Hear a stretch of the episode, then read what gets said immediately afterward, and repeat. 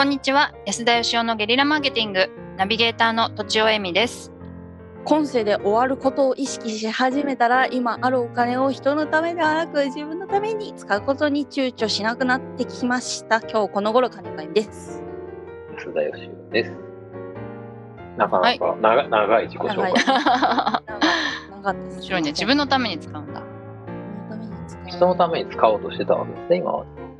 ために使うことは別になんか何のぎ何でも買ってしまうんですけど自分のために高額なものを買うのにすごく躊躇してたんですがなんかほらこの間あの安田さんとかの時さんと話した時にあの今世来世の話が出たじゃないですか、うん。そこぐらいから意識し始めはい。まあね、お金っていうのは、だから本当に何月何日に死ぬって決まってればね、みんな使えるんでしょうけどね。計画立てていけるのに、はい。ね。いつ死ぬかわかんないとね、なんか不安になるんでしょうね、お金持ってないと。うん。難しいですね。ということで、今日は、はい。はい。あの、たまたまヤフーニュースで見たうん。都道府県魅力度ランキングをうん都知事はそれほど気にしていないといううん話が載ってまして、はい。なんか茨城が最下位ずっと最下位だったのが、うん。茨城でしたっけ？茨城ですね。はい。それがなんか栃木が最下位になったとかで、北関東人気ない。だけど、はい。よーく調べ直したらやっぱり茨城が一番下だったみたいな。うんそうなんですね。群馬入らなくてよかったです。私群馬出身なんで。あ、そうなんですか。はい。か。北関東言われ仲間です。てみたらなんか群馬ちゃんな感じですよね。群馬ちゃんな感じです。か群馬ちゃん結構可愛いと思う、ぐんまちゃん可愛いですようね、ん。で、その、はい。うん。まあ、都知事さんはその、ランキングの根拠もね、よくわかんないから、そんなもん。気にしないみたいな感じなんですけど、うん。あの、まあ、例えばですよ、あの、栃木は、まあ、最下位だったのが、僕はちょっと不思議でして、はい、うん。結構有名なとこいっぱいあるんですよ。はい、も日光とかね、うん。う、あー。宇都宮餃子とかね、鬼怒川温泉とかもあり、うん。那須高原とかもあるわけですよ。はい。で、あの、まあ、そこら辺を、まあ、聞いたんですけどね、うんなんでだろうか。そしたら、その、日光とか、うん。宇都宮とかは個別にはまあ人気があるけれども、栃木として、認識されてないと。うん。つまり、栃木よりも日光、宇都宮、餃子の方が認知度が高いってことですね。うん。なるほでそれ聞いて、その都道府県ランキングの、なんと意味のないことよと思ったわけです。どあうー、ん。なるほどちなみに1位は北海道らしいんですけど、あーいい。うんはい。北は海道、沖縄、京都っていうのは人気あるらしいんですけい、ど、うんううん。んなんて言うんでしょう。その、ビジネス的に考えたらですよ。うん。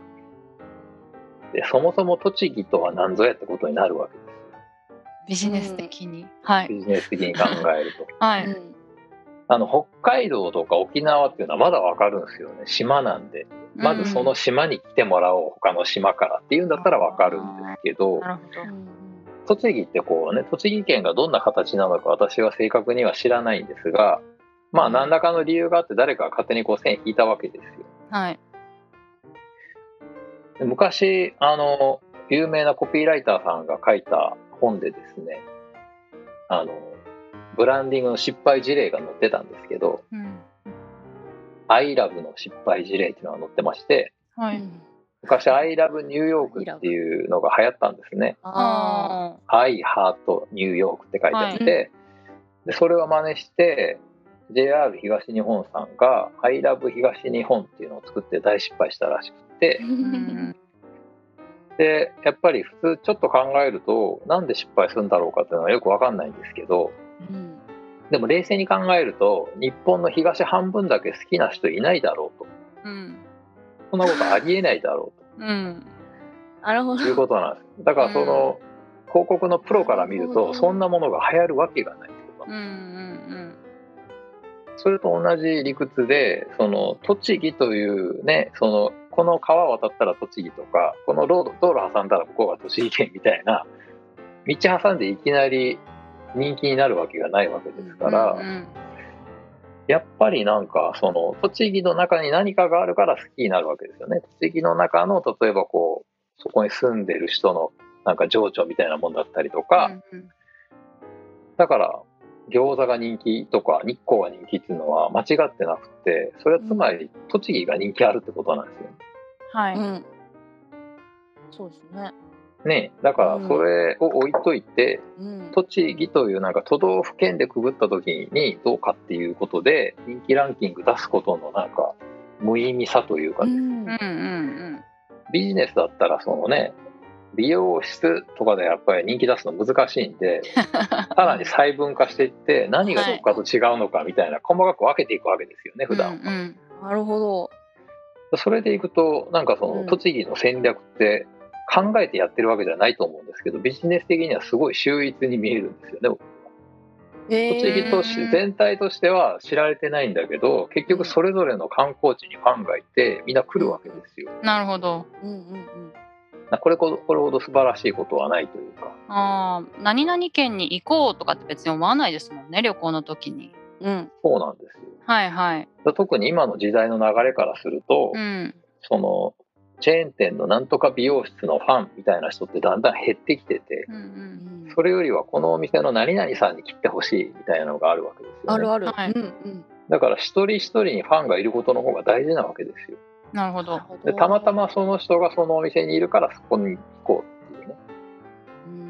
うん。会社も同じなんですよね。この会社のファンみたいなのみんな作りたがるんですけどうん。本当は社員一人一人にファンがいてうんその人に発注してくれたら結果的にうちの会社の売り上げになるっていうのがやっぱり美しいわけなんですよね。なるほど、でそれでいくとやっぱりあのなんかうん。都道府県ランキングっていうね都道府県魅力度ランキングっていうもののなんか測り方が多分間違ってるんだと思うんですよ。うーんうん。なるほどねはい、もっともっともっと細かくなるとまた順位が変わるっていう感じですね。なんでしょうね。もう県県を出さずにああ、剣出さずにか。好きななんか人とか好きなスポットとか好きなお土産とかを集めてって、で結果的にどの県が多いかっていうことを出せば全然違うランキングになると。うん、うん。確かに。うんとだ？怖多分。でも順位怖 だ例えばこれってこう観光客とか呼びたいわけじゃないですか。はいそういう時ってやっぱ宇都宮に餃子食べに行こうよとかじゃあ横に大谷資料館あるから見に行こうよとかってなっていくわけでうん。なんかまず栃木県というものを決めて栃木県にじゃあ何があるんだろうかみたいなところからあ日光があったみたいなことってあんまないと思うんですよね。ないですねうん。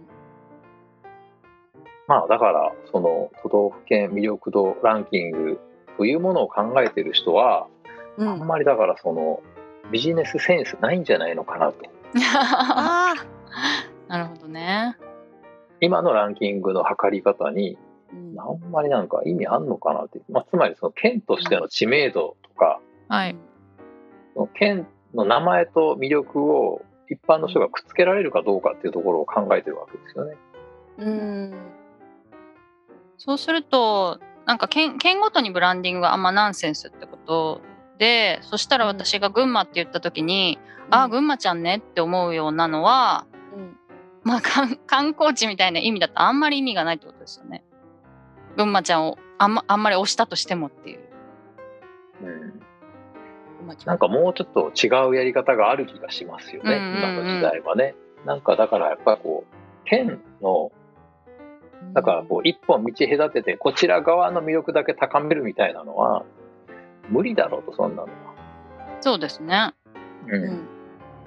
なるほど。そこを根本的に考え直せばなんか地方に人が来ないって言いますけどそんなことないと思うんですよね。うんうんうーん。なんかいろんなことに当てはめると面白いなってちょっと今聞いてて思いました。じゃあ、なんかその面白さで締めをたまにはやってみますか。おおえーとそそうですね、えー、あ魅力度ランキングはあの人にも当てはめて考えたら面白いかったです。素晴らしい。はい。はい。ということで、本日は以上です。ありがとうございました。ありがとうございました。本日も番組をお聞きいただきありがとうございました私たち3人でギブの実験室というオンラインサロンを始めることにしましたキャンプファイヤーファンクラブというサービスで募集をしていますので参加したい方はキャンプファイヤーで検索するか境目研究家安田佳生のホームページ安田義雄 .com からお申し込みください。来週もお楽しみに。